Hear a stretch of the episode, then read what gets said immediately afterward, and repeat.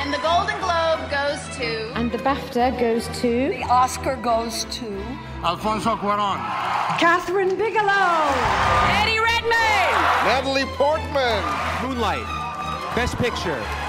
Parasite.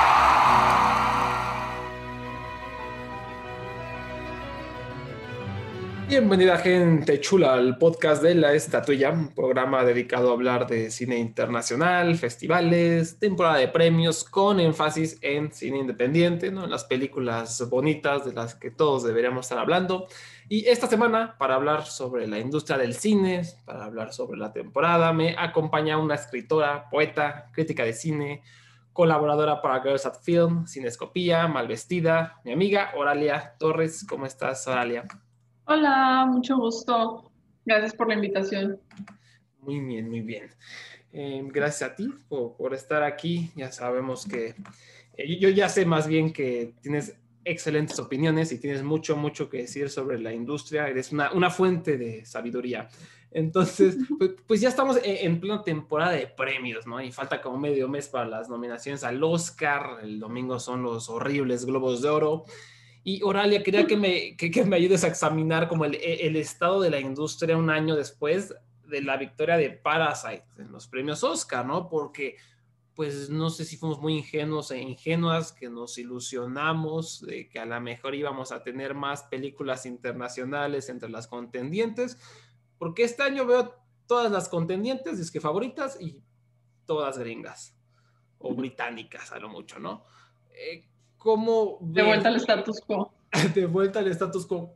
¿Por qué no ha habido una evolución? ¿Fuimos muy ingenuos, ingenuas, como decía? Este, sí, fuimos muy ingenuos, yo creo. o bueno, es que no es ingenuidad, es ganas y esperanzas de que haya un cambio de cualquier tipo, que se reconozca una mayor diversidad de películas, que se reconozca una mayor, este, perspect mayores perspectivas, mejores eh, opciones. Pero pues Hollywood al final de cuentas sigue siendo Hollywood y, eh, y, es muy difícil para ellos ver más allá de lo que está en casa. Uh -huh. Entonces, sí está muy complicado que hay un cambio radical. O sea, la verdad, entre, entre lo que fue toda la conversación alrededor, alrededor de Roma y luego el año siguiente con Parasite, daba, daba así como que el, la idea, el sentimiento de que iban a cambiar muchas cosas en, al año siguiente, pero pues aquí estamos. Puro, puro Chile. Este, y, y, aparte, fue como dijo Bong Joon-ho, ¿no? La, la barrera del, de los dos centímetros, o no sé cuántos centímetros, y los gringos, me acuerdo cuando surgió ese comentario de Bong Joon-ho, todo film Twitter y todos los críticos sintiéndose bien chingones. No, pues sí, tiene razón, y es que la gente no ve filmes internacionales, no sé qué.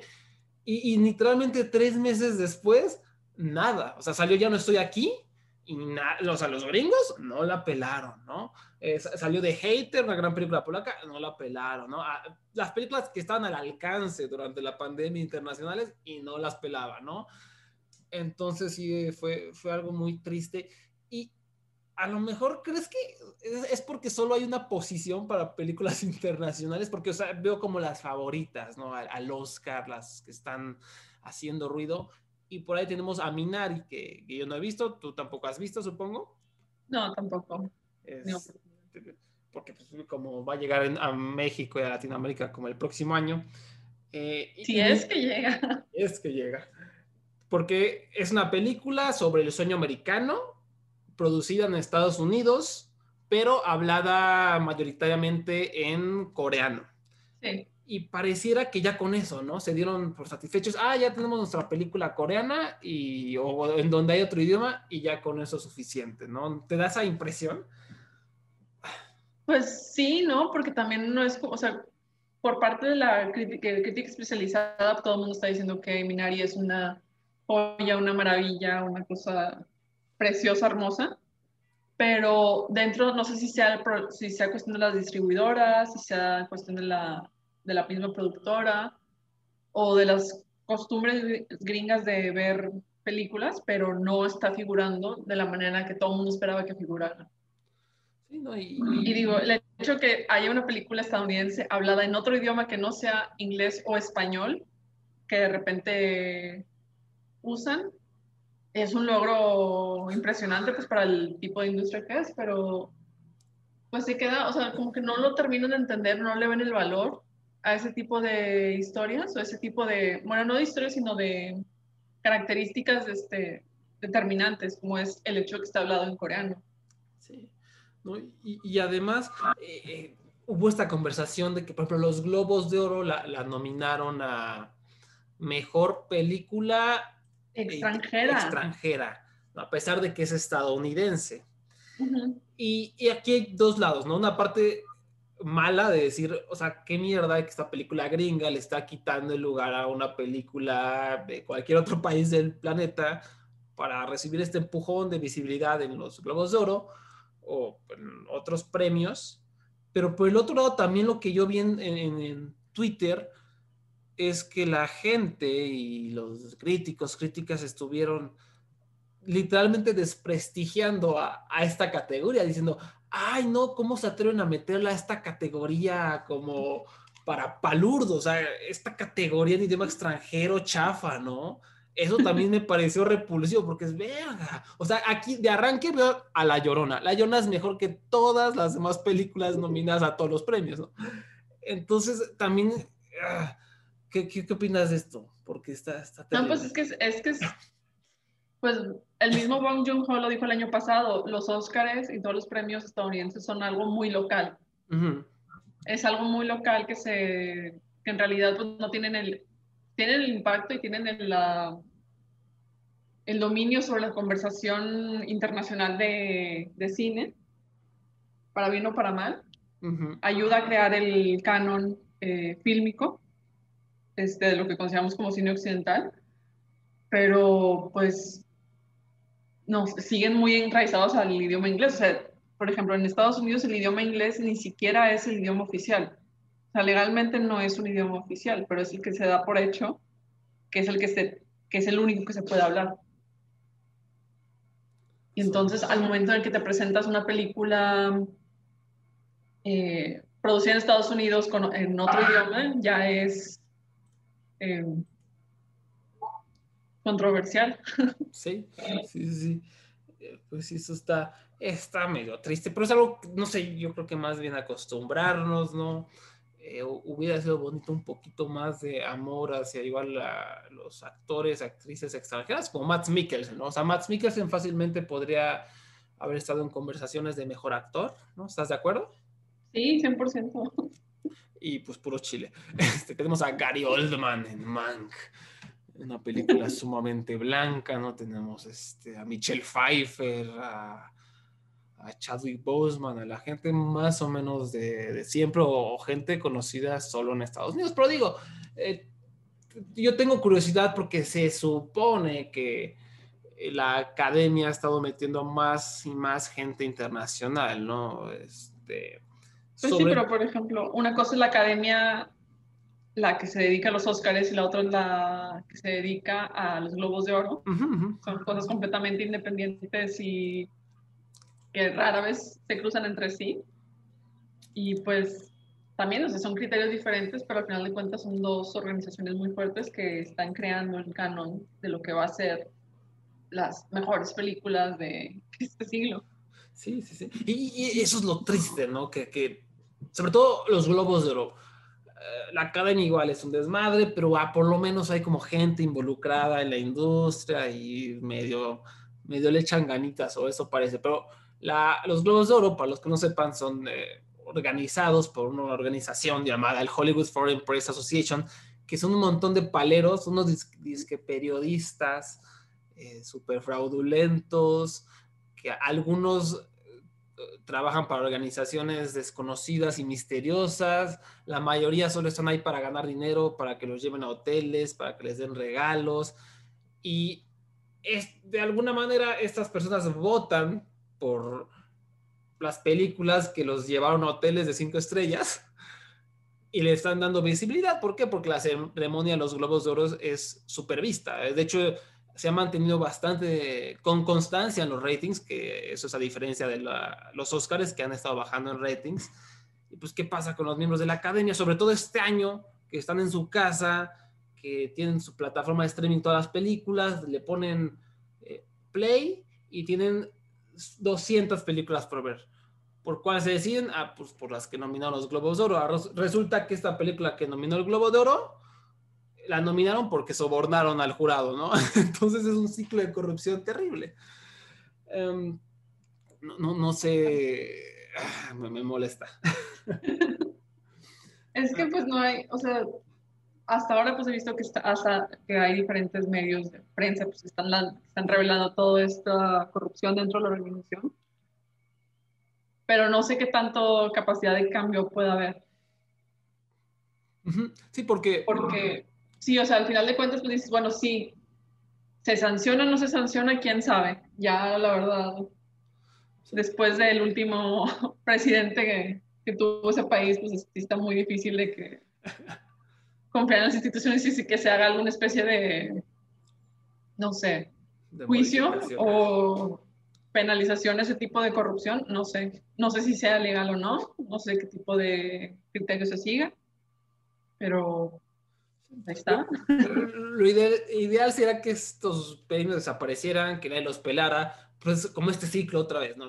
Pues tienen mucho rating los dichos premios, entonces la gente los ve y eso inspiran a otras eh, críticas de a otros premios de la temporada. Es más, mira este ejemplo y me dio asco, o sea, me, me dio asco de verdad verlo, verlo déjame encuentro. Ah, los nominados de, de los Globos de Oro en la categoría extranjera anunciaron y fueron eh, Another Round de Dinamarca, La Llorona de Guatemala, The Life Ahead de Italia, Minari de Estados Unidos y Two of Us de Francia.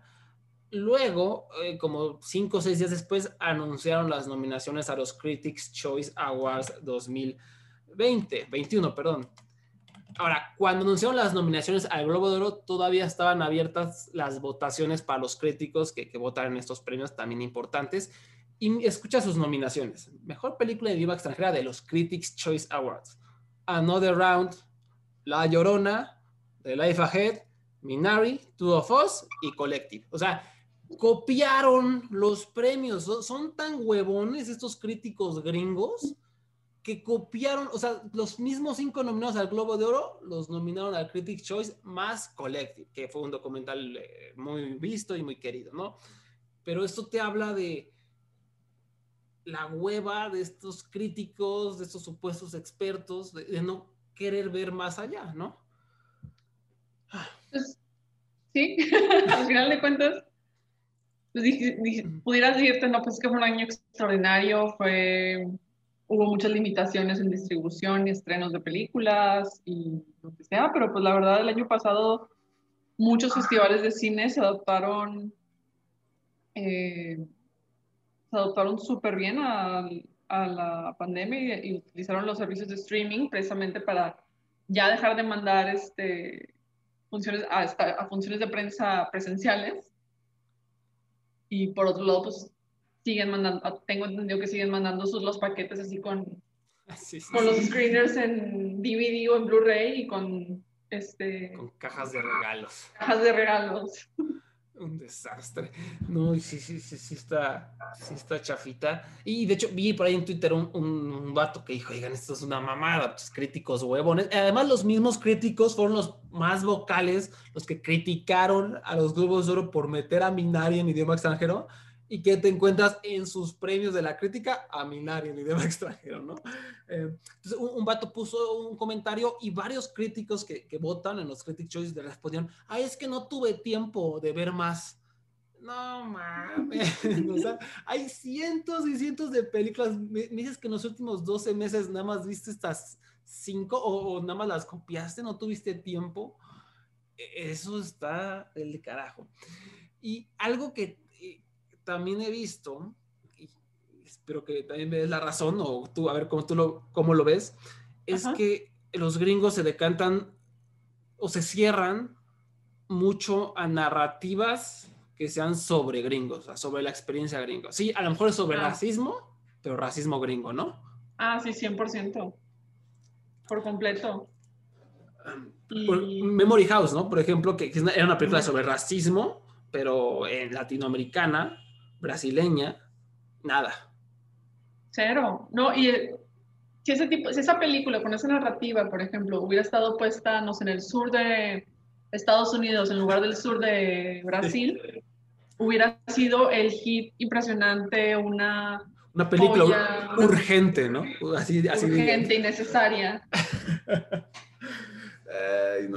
Sí, dime. No, nadie la peló, ahí se quedó.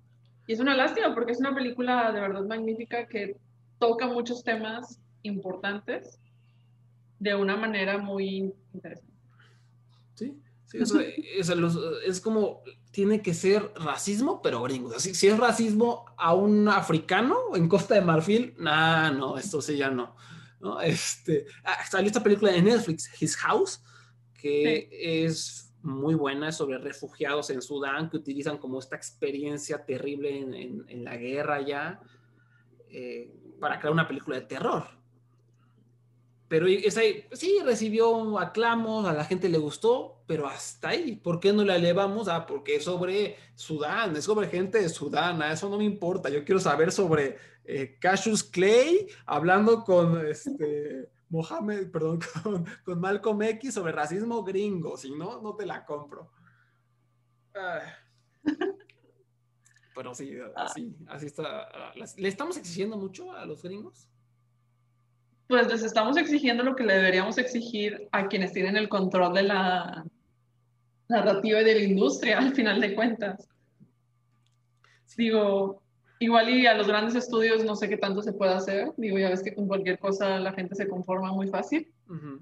pero sí, o en todo caso pues deberían abrir, debieron haber aprovechado justo ahora, por ejemplo, para eh, abrir sus mentes, explorar las mil y un películas que pudieran salir, que, que pudieran estar en otros idiomas, o que también están, igual, igual también están en inglés, pero no son de Estados Unidos, son de otro lado, algún otro lado. Y no, y es muy frustrante, es muy frustrante, pero al mismo tiempo es así como que, pues es lo mismo de siempre, ¿no? O sea, como que promete un cambio, que va a haber alguna especie de,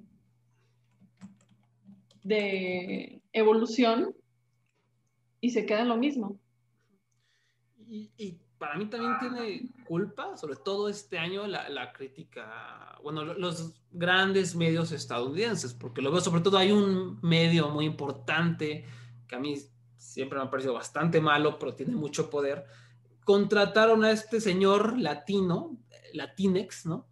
Este, para que fuera su editor de temporada de premios, ¿no?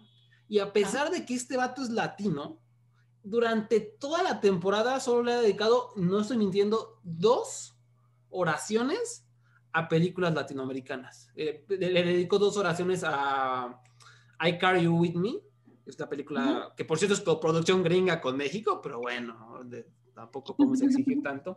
Es lo único que ha hecho por impulsar, por ejemplo, películas latinoamericanas. De ahí en fuera, lo mismo de siempre, hablar de las mismas películas de siempre, de siempre, de siempre. ¿Tú has visto ah, intentos de, amor, de la prensa gringa por desviar la conversación? ¿O...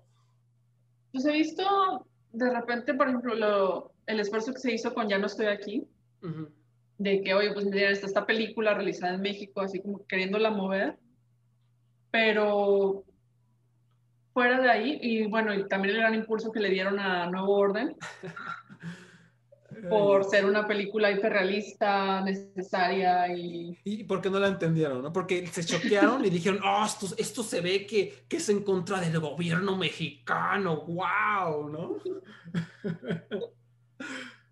Pues vaya, puede ser, puede ser muy, una buena crítica al gobierno mexicano, ¿no? Puede ser una crítica a muchas cosas que están pasando, pero al final de cuentas, quién sabe, no sé, o sea, tampoco es como que conozcan o sepan mucho de la historia local, bueno, la historia nacional reciente, como para que puedan decir, ah, mira, es que esto tiene que ver con tal movimiento y se ve reflejado tal protesta pacífica que lleva años ocurriendo.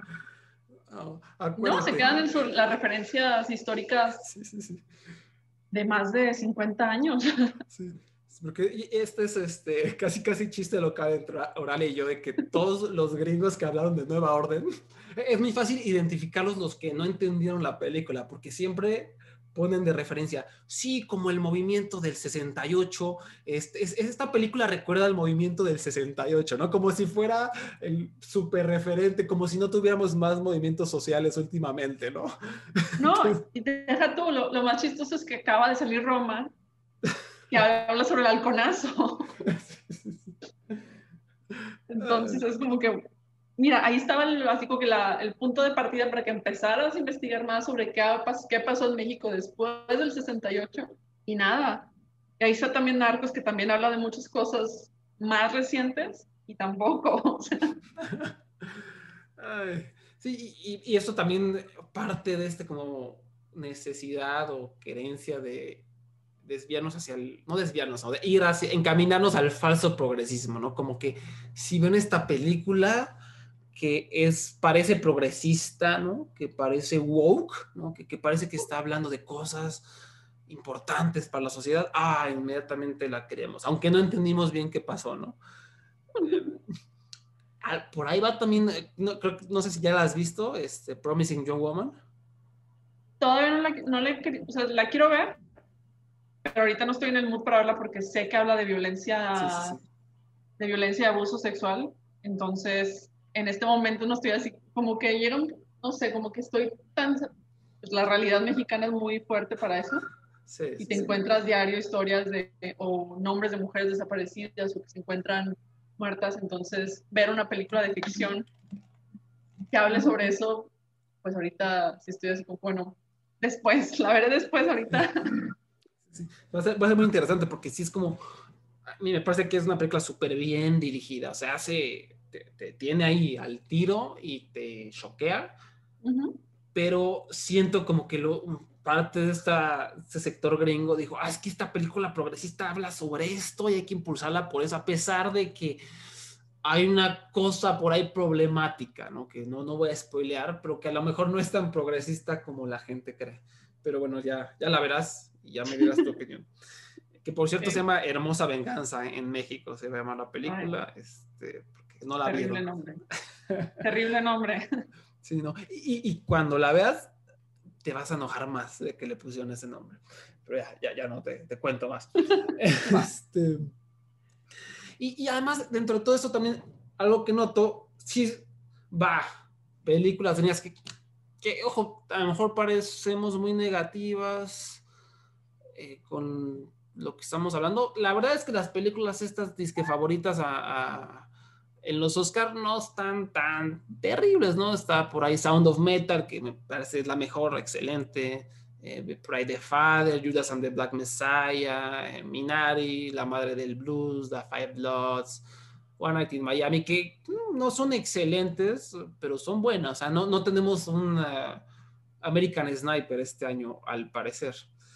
Un, no hay un Bohemian Rhapsody. Hay un Bohemian Rhapsody. No, pa para mí, Mank es uh, terrible. Eh, para mí, Mank es, o sea, pero no me enoja tanto porque está muy bien hecha y porque sí está bien dirigida. Lo que dice me parece inútil. Me parece que es una película inútil para como en forma de entretenimiento. Es, creo que es una película más para darte palmaditas en la espalda de que viste Citizen Kane y que eres cinéfilo. Pero de ahí en fuera pero bueno, ¿es mejor que Bohemian Rhapsody? Yo creo que sí. Eh, digo, no están tan de la verga estas películas, pero igual no se atreven a más. Este año era para que estas, estos hits independientes que están claro. intentando algo nuevo surgieran, como First Cow, Never Really Sometimes Always, Cajillionaire, son películas que se están atreviendo. Y claro. Chile. También no sé, no sé, Palm Springs, o sea, lo, lo, que ha sido comedia y horror este año pasado, hubo propuestas bastante interesantes. Estuvo Palm Springs, estuvo. Eh, el, el Possessor. Sí. Possessor.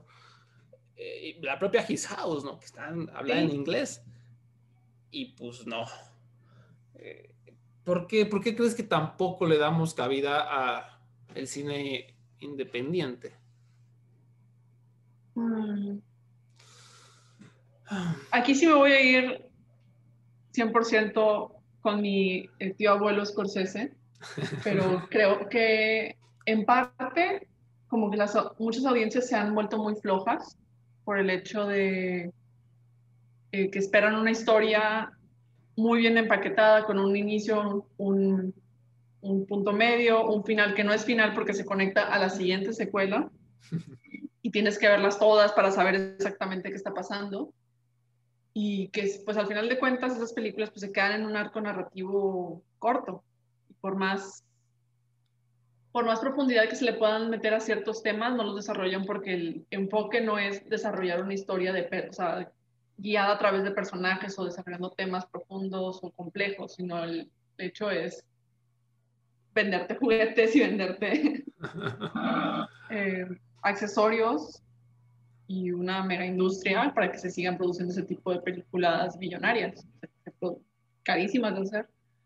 Y eso por un lado. Y por otro lado, la industria tampoco, o sea, por el hecho de que se enfoquen en ese tipo de películas este, este, billonarias, se dejaron de poner la atención tanto a las películas de mediano presupuesto, que abundaban en los 80s, en los 90s, todavía mediados de los 2000 que pudieran, o sea, que pudieran darse el lujo de, bueno, es que no me gusta decir darse el lujo porque debería ser la norma, pero pues ya a, estos, a estas alturas es enfocarse en personajes cotidianos o historias un poquito más realistas o más basadas en cuestiones eh, más cercanas a todos nosotros, vaya.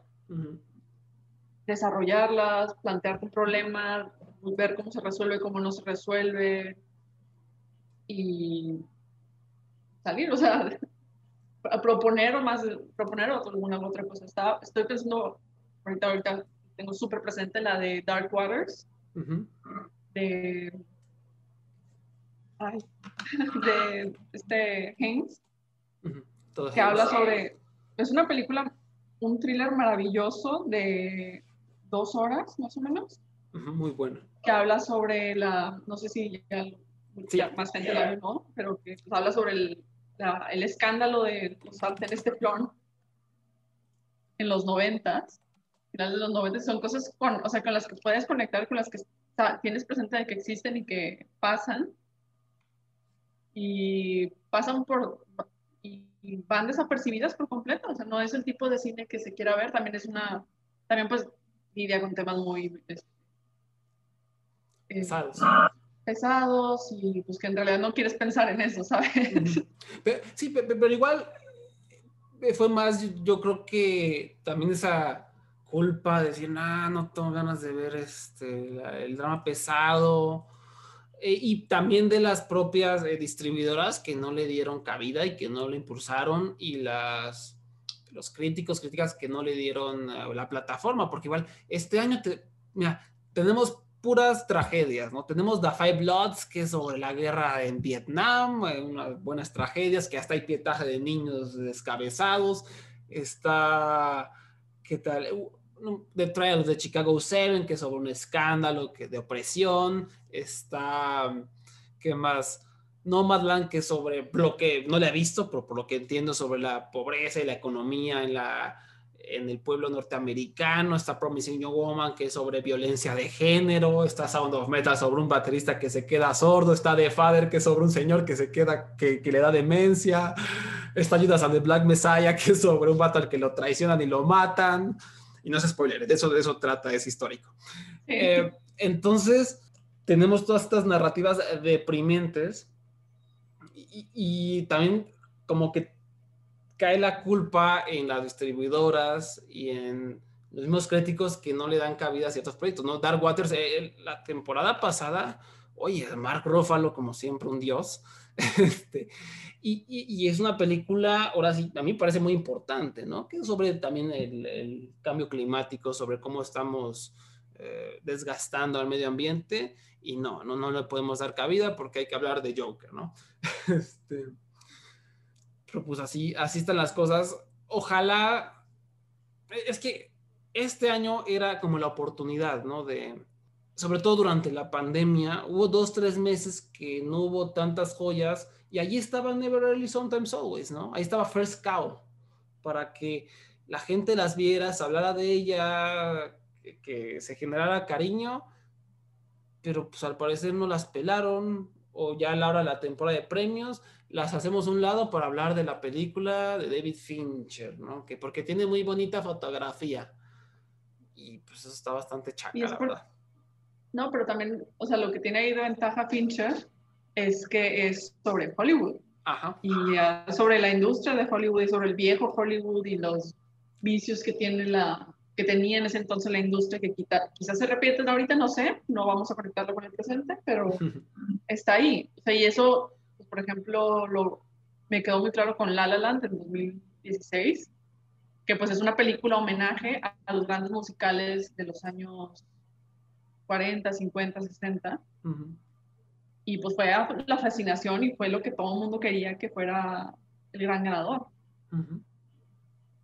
Sí, sí. Entonces- Esta- estas películas que son sobre la industria le, le maman a, a los premios norteamericanos, le maman. Ah, Pero bueno, entonces pues los Globos de Oro van a ser este domingo. eh, recuerden, ¿No se te hace, no se te hace que están así como que muy raro la, el timeline de estas temporadas de premios? Se supone que ya estamos en temporada de premios y fuera de los Globos de Oro no he escuchado nada de nada más. sí, sí, pues, como que por el retraso de los. Oscars. Sí. Está todo muy al aire y está muy raro. Y como que el retraso de los Oscars eh, provocó este desajuste extraño y, parece que estamos, como que no estamos. Yo supongo que a partir de los globos ya se va a empezar a sentir más el ambiente de, de temporada, pero saber cómo, qué pasa en esta dicha ceremonia, repito, eh, son otorgados por gente horrible, gente que le importa el culto a la celebridad más que el arte. En general, los premios son sobre el culto a la celebridad más que el arte, pero uno puede soñar y de repente hay cosas bonitas como Parasite el año pasado, o los Spirit Awards, que siempre son una maravilla. Em, pero los Globos de Oro, ojo, ahí con un asterisco hay que verlos. No, mejor película drama está The Father, Mank, Nomadland, Promising Young Woman, The Trial of the Chicago Seven, por las películas blancas. Mejor película comedia musical está Borat Subsequent Movie Film, Hamilton. Hamilton, que por cierto no es una película, alguien con No una es cámara- película, no, no es- entiendo por qué la nominaron. Lo odio, lo Digo, odio. entiendo por qué la nominaron porque pues es la carta de presentación de Disney Plus, pero Sí, sí, sí. pues es una obra De teatro. De teatro. Está grabada para que todos los demás mortales que no pudimos pagar el boleto Sí. a Nueva York y el de, el de Broadway pudiéramos verla, pero no veo por qué deberían haberla nominado. Sí, es, es- y aparte también creo que está nominada Mejor Actor, no sé qué. Palm Springs, que es una Wow. maravilla. The Prom, que es esta película súper como blanca, gringa. Y No Mi- eh, no te pierdes de mucho. Y Music, es esta película de- dirigida por Sia, que todos los críticos la han pisoteado, destrozado, que por todo lo que he leído, por el trailer, por fotos, es hasta insultante hacia las personas con autismo, ¿no? Que es una película denigrante. Este, Pero está aquí porque sí, a la artista musical y queremos que estuviera en la entrega de premios. Y pues de, de eso van los globos de oro, ¿no? O sea, no, no podemos es- esperar mucho. Y lo que decía, lamentablemente, pues el, el votante del Oscar que tiene 300 películas en su plataforma sin saber qué ver, pues ve los globos de oro, porque todos están hablando de los globos de oro, ve que The Trial of the Chicago Seven ganó el globo de oro, ah, pues la voy a ver, ¿no? En vez de ver Cuba Disaida, que, que está verguísima, no, vamos a ver Trial of the Chicago Seven. Entonces así es Como como- quiera, Cuba Desaida no, no iba a estar en mejor película, sino Y- está relegada a categoría de mejor película extranjera. Sí, la, categoría de los palurdos, ¿no? Como le dicen los críticos. no, es que aparte, o sea, la categoría, o sea, la- las, los finalistas al Oscar Internacional se llevan de calle a todas las demás películas. O sea, la gente topo, La Llorona, pero fácil. Y pues aquí Bru- están, ¿no? Relegaditas. Y pues, Cuba Design, o sea, en un mundo ideal, Cuba Design tendría que ser favorita a ganar mejor película, ¿no? ¿Estamos de acuerdo? Claro. y pues puro Chile. Em, pues ¿y te, algún pensamiento adicional que tengas sobre esta temporada de premios, Oralia, sobre los globos? Ay, qué desastre. es que, no sé, o sea, como que lo- no lo no tengo mentalizado que ya estamos en temporada de premios, porque siento que el año pues se fue de volada. Y así como que ya estamos otra vez en temporada de premios a nada de que se cumpla un año de que nos encerramos todos. Ujú.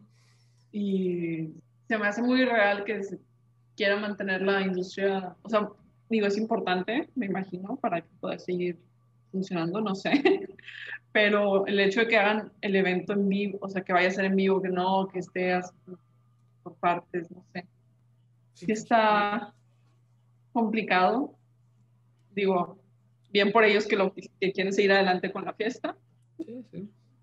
no, no, se me, no me parece prudente. A estas alturas ya sé que está, ya sé que la vacuna ya existe y ya se está repartiendo, pero como quiera deberíamos, deberían tener cuidado. Pero pues, ya se va a hacer. Pues ya que se va a hacer, ¿no? Por lo menos supongo que hay algo que celebrar, no sé, y pues viéndolo por el lado positivo, repito, las favoritas no están tan terribles, hay varias joyitas, ¿no? De Father, Judas and the Black Messiah, por ahí es muy buena, y, y creo que ya. Eh, de Sound, Sound- of Metal, sí, Sound of Metal. Sound of Metal está muy buena. Muy, muy buena. Ojalá le, Muy, le muy vaya. Y, y qué triste que igual está ahí con las uñas a ver si la nominan a mejor película. Y es como, ¿por qué está con las uñas? Vean esta película. O sea, ¿qué, qué tiene que, que no amerite ser mejor película? No, no, no, no, no lo capto.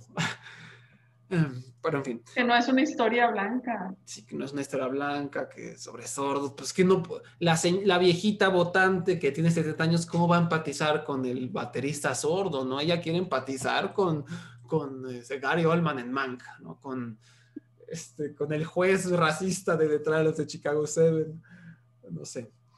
En fin, pues digo, lo positivo es eso, de que no están tan terribles, aunque podrían ser mucho mejor, y pues que está esta lista de películas internacionales, esta gran lista también de documentales que, repito, busquen. Yo me quedo con las listas. Sí, los Con las listas sí que sacan de que los, no, no los nominados, de hecho nominados, sino los, los que pudieran ser nominados, por ejemplo, la que sacaron de los posibles contendientes al Oscar en película extranjera, todas esas son una maravilla, son increíbles. Y valdría la pena pues que las distribuyeran al final de cuentas. Sí, pues Cuba Decide, ahora me estoy acordando que apenas hace una semana encontró distribuidor en Estados Unidos. Apenas hace una semana. O sea, co- como por No qué se nadie la había comprado. Sí, no, no, les dio miedo, dijo, no, esta historia está muy pesada, ¿no? Sobre genocidio. Mm, En fin, eh, bueno, ojalá también se puedan crear medidas. Por ejemplo, en los BAFTAs se mm, implementaron nuevas medidas para que haya un poquito más de diversidad. O sea, se- en vez de que un montón de gente rara votara por las categorías, no tienen como jueces y un sistema raro de votación que pues más o menos funciona. O sea, también la BAFTA anunció a sus finalistas y me dio mucho gusto que eh, ahora dijeron, no, para hacer las cosas bien, tienen que haber 10 finalistas hombres en mejor dirección y 10 finalistas mujeres en mejor dirección. ¿Por qué? Porque ahora que los votantes tienen que ver todas las películas para tener derecho a votar. Entonces, automáticamente, a huevo, tienen que ver estas películas magníficas dirigidas por mujeres y el resultado está aquí, ¿no? Nominaron en, o, o entre las finalistas está Cuoba Desaida de mejor dirección, ¿no? Sí. Está, está por ahí Baby Teeth, está de Assistant también como mejor dirección, eh, Saint Mouth, Rocks, y eso me parece una muy buena medida. Ojalá otras, otros premios intenten adoptarlo, porque digo, no es perfecta, pero ahí va, ¿no? Por lo menos No, es, pues es un buen es que es una, es una medida correctiva a largo plazo. O sea, Sí. el punto es que se la gente se acostumbre a ver cada vez, por ejemplo, más películas dirigidas por mujeres. Y luego ya una vez que ya tienes, ya tienes esa costumbre, pues ya haces tu lista de lo mejor y pues no te va a quedar tan sesgado a que sean puros hombres.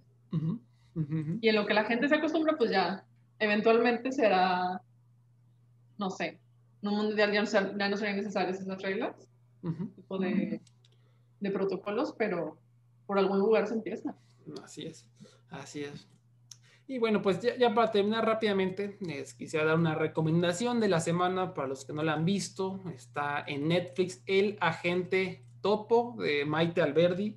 Este es un documental muy, muy bonito, documental chileno, que sigue, que sigue a un señor de 83 años contratado por un detective privado para infiltrarse en una casa de retiro, ¿no? Este señor se va a infiltrar y va a empezar a investigar si aquí maltratan a los viejitos, ¿no? Es una película muy chistosa, es muy linda, pero también muy triste.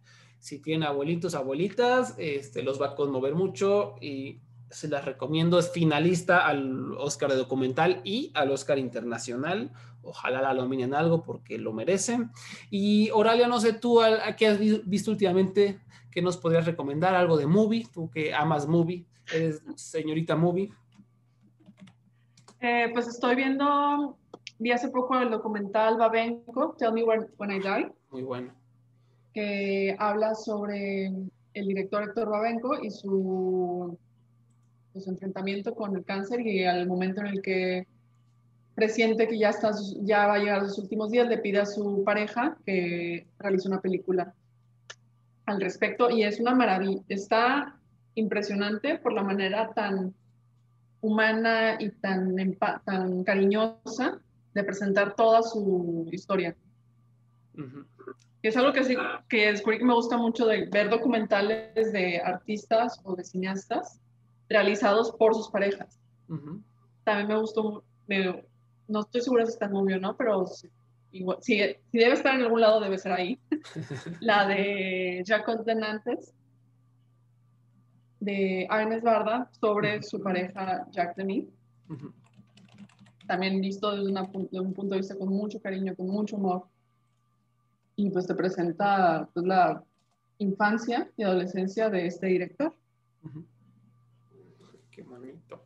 Sí, creo que, creo que no me aparece. No, creo, creo que están hasta, aunque hay varias de Agnes Barda, entonces no hay pierde. Suscríbase a Movie para verlas de Barda. Y sí, la, la de Babenco también yo la vi, eh, una maravilla, ¿no? Muy, muy poética, muy bonita, está blanco y negro y toda la cosa, pero ojo, expira en cuatro días, del momento en que estoy grabando esto, entonces va a expirar por ahí del sábado 27 de febrero, 28. Entonces apúrense porque de verdad este documental vale mucho la pena y está cortito, dura como 70 minutos más o menos. Sí. Y pues sí, pues bueno, eso sería todo por este programa. Oralia, muchísimas, muchísimas gracias por estar aquí. ¿En dónde te podemos encontrar en redes sociales? Eh, Estoy en casi todas las redes sociales como arroba oraleya. Ahí me encuentran en Twitter, en Instagram, en Letterboxd y así. Muy bien. ¿A- ¿Algo más que quieras promocionar? Algo, tienes por ahí un newsletter, ¿no? Eh, sí, tengo una newsletter que sale cada que me acuerdo. por, eso, por eso no la promociono tanto, pero pues, Eh, Está, está en tu perfil de- del, del Twitter. sí, está en mi perfil de Twitter. Perfecto. Y pues nada más les diría que todos que vean las películas que salgan del, del algoritmo, busquen salirse del algoritmo. Ujú. Sí se puede, está difícil, pero se puede. Y que vean más, más cine. No nada más lo que les avienta algoritmo. plataforma de streaming preferida. De acuerdo, de acuerdo. Y pues nuevo, muchas gracias, Oralia. Ya nos estaremos escuchando la próxima semana en otra emisión de los de La Estatuilla. Recuerden seguir la página, laestatuilla.com. Eh, Twitter, diagonal La Estatuilla, Facebook, diagonal La Estatuilla también nos pueden encontrar para toda la cobertura. Voy a andar cubriendo el festival de South by Southwest como en dos o tres semanas. Entonces va a haber varias Cool. recomendaciones internacionales, ¿no? Por ahí se las dejo. Y pues muchas gracias, nos escuchamos pronto. Bye.